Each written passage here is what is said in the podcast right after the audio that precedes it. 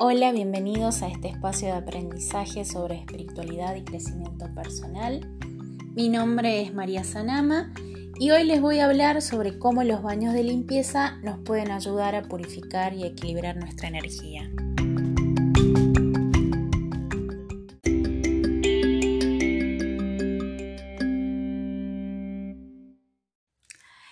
El ser humano tiende a proyectar hacia el exterior sus pensamientos, sus emociones. Algunos generan en nosotros efectos positivos, mientras que otros pueden afectarnos de maneras diversas. Te invito a que imagines por un instante que a lo largo de tu día te has cruzado con personas que se encuentran enojadas, tristes o incluso desilusionadas.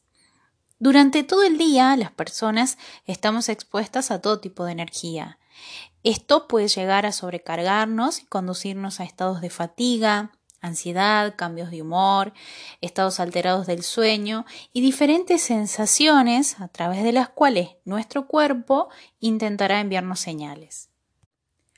Los baños de limpieza son una excelente herramienta de purificación porque nos ayudan a liberar todas esas sensaciones, permitiéndonos así restaurar nuestro campo energético. Ahora bien, ¿Qué debemos tener en cuenta al momento de preparar un buen baño de limpieza?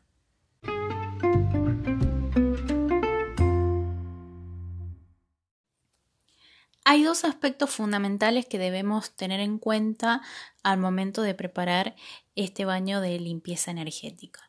Por un lado, los elementos que vamos a usar, en los que tenemos el agua, eh, la sal y las hierbas, que son elementos que deben estar sí o sí presentes. Y por otro lado, que también es muy importante tener en cuenta la intención con la cual se realiza el ritual.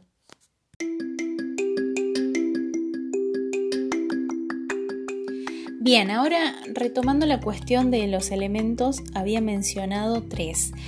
Uno de estos es el elemento central, que es el agua, que representa la sanación, la energía femenina que da vida y es el elemento que nos va a permitir justamente poder purificar nuestro cuerpo físico y nuestro cuerpo espiritual.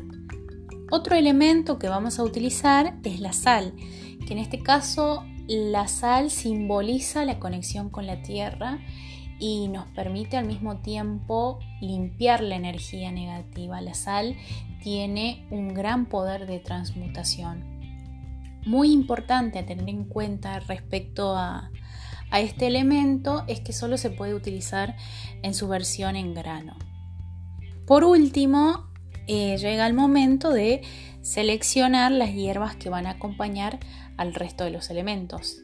En este caso, como el objetivo que perseguimos es la limpieza energética, recomiendo utilizar ruda, romero, salvia, todas hierbas que tienen que ver justamente con poder transmutar y limpiar nuestro campo de energía. Finalmente agregamos las hierbas y la sal al agua y por último, intencionamos todos estos elementos. En este momento de intención es muy importante poder acudir a nuestra capacidad para proyectar de manera positiva, para pensarnos en un futuro sanos, equilibrados y vibrando de forma positiva. Entonces, en este, en este instante de, de intención, se puede solicitar la asistencia de ángeles, arcángeles o de alguna divinidad en la que cada uno cree, o simplemente puede ser un momento en el que se realiza algún mantra.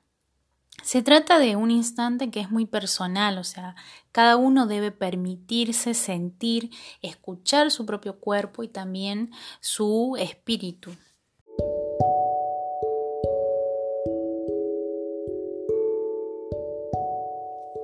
Ahora sí, te invito a experimentar el poder y la simpleza de todo lo que nos rodea.